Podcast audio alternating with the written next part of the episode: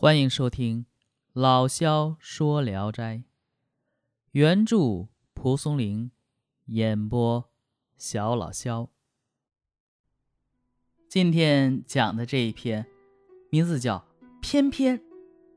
话说罗子福呢是陕西滨州人，父母死得很早，从八九岁时就由叔叔罗大业抚养。罗大业是国子监的官员，家产很富有，却没有子嗣。他特别珍爱罗子福，把他当成自己的儿子一样。罗子福在十四岁时，受了坏人的引诱，而沉迷于寻花问柳。当时有个从金陵来的妓女，侨居滨州，罗子福非常喜欢，为她呀。深深着迷。妓女返回金陵时，罗子福也偷偷跟随她离开了家门。他在妓女家住了半年，带的银子全都花光了，就开始遭到妓女们的嘲笑和摒弃，只不过没有马上被赶出妓院的大门而已。不久，罗子福啊。得了性病，下身溃烂，肮脏的脓液弄得床褥啊到处都是。妓女们呢，终于把他扫地出门了。这个时候，罗子福一身是病，身无分文，沦落成为乞丐，在街市上向人们乞讨。人们远远的看见他呀，都唯恐避之不及。罗子福担心自己会客死他乡，所以一路西行，一边讨饭，一边往家乡走。他每天大约能走三四十里的路。日复一日，他渐渐走到了滨州的界内，看到自己这身破烂的衣服，一身溃烂的脓疮，觉得实在是无颜见亲人。最后，在滨州附近的临县徘徊不前。这一天傍晚，罗子福打算投到山中的庙里过夜。他在山前遇到一位女子，美貌非凡，像天上的仙女一样。当罗子福走近时，他问道：“你要到哪里去？”罗子福把自己的情况如实告诉了他。女子说：“我是出家人，我住的地方有山洞，你可以住下，一点儿也不必害怕虎狼。”罗子福非常高兴，就跟着他走了。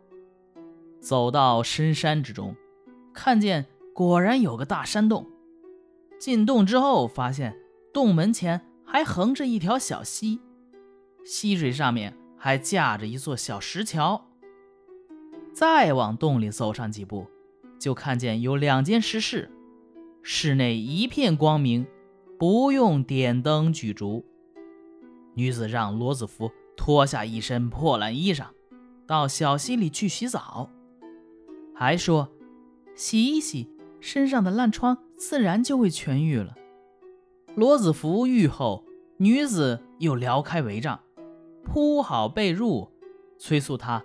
早点睡下，说：“你赶快睡吧，我要给你做套衣裤。”说着，就取来一片像芭蕉叶子似的大叶子，用它又剪又缝的做衣服。罗子福躺在床上看着他做，不一会儿，衣服做好了。女子把衣服叠好放在他的床头，说：“明天一早起来就穿上吧。”然后呢？女子就在他对面的床上睡下了。罗子福在溪水中洗浴后，身上的溃疮就不再疼了。半夜，他从梦中醒来，一摸身上的溃疮，都结了厚厚的一层痂。第二天早晨，罗子福要起床，想起床边芭蕉叶做的衣服，不免有些心仪。他拿起衣服一看，却是光滑无比的绿色锦缎，过了一会儿，该吃早饭了。女子取了一些山上的树叶来，说是饼。这罗子夫一吃，嘿，果真是饼。女子又用树叶煎成鸡和鱼的形状，放在锅里烹制。罗子夫夹起来一吃，全跟真的没有两样。石室的角落里有一个大坛子，里面装满了美酒。女子常常倒出来饮用。坛中的美酒只要稍稍喝掉一些，女子呢就往里灌进一些溪水作为补充。罗子福在山中住了几天，身上的疮痂全都脱落了，他就要求和女子同宿。啊，这个到这儿啊，现代人的那个话，我救了你，居然想睡我？啊，女子说。你这个轻薄的家伙，刚刚保全了性命，安下身来，就开始胡思乱想了。罗子福说：“我只不过是想报答你的恩德。”从此呢，两个人同床而眠，相亲相爱，十分快乐。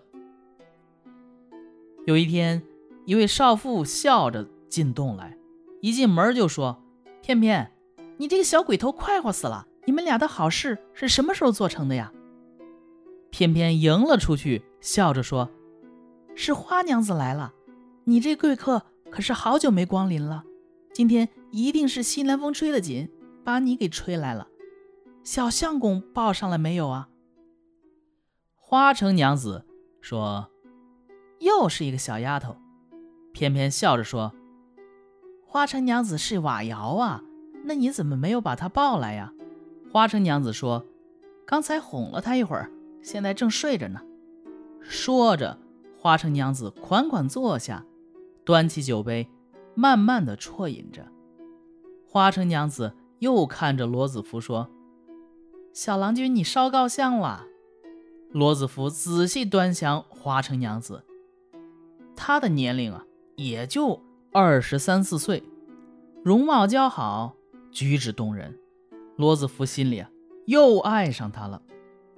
罗子福神不守舍地剥着果皮，不慎把一颗果子掉在了桌子下面。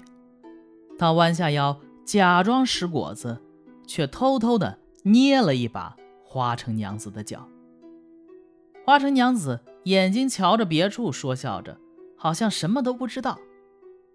罗子福正迷迷糊糊地乱想着，忽然觉得身上的衣裤啊。变凉了，再看看身上的衣服，也全都变成秋天的枯叶了。罗子福差点给吓死过去，赶紧收心作证。他端端正正地坐了一会儿，身上的衣服才渐渐变回原来的样子。罗子福暗中庆幸二位女子没有看见他的窘态。又过了一会儿。罗子福借着劝酒的机会，用手指轻轻挠了挠花城娘子的手心。花城娘子谈笑自如，好像完全没有察觉。罗子福心砰砰乱跳，神情有些恍惚。他猛然发现身上的衣服又变成树叶了。过了好一会儿，才又变了回来。罗子福满面羞愧。这才打消了调戏花城娘子的念头，不敢再有妄想了。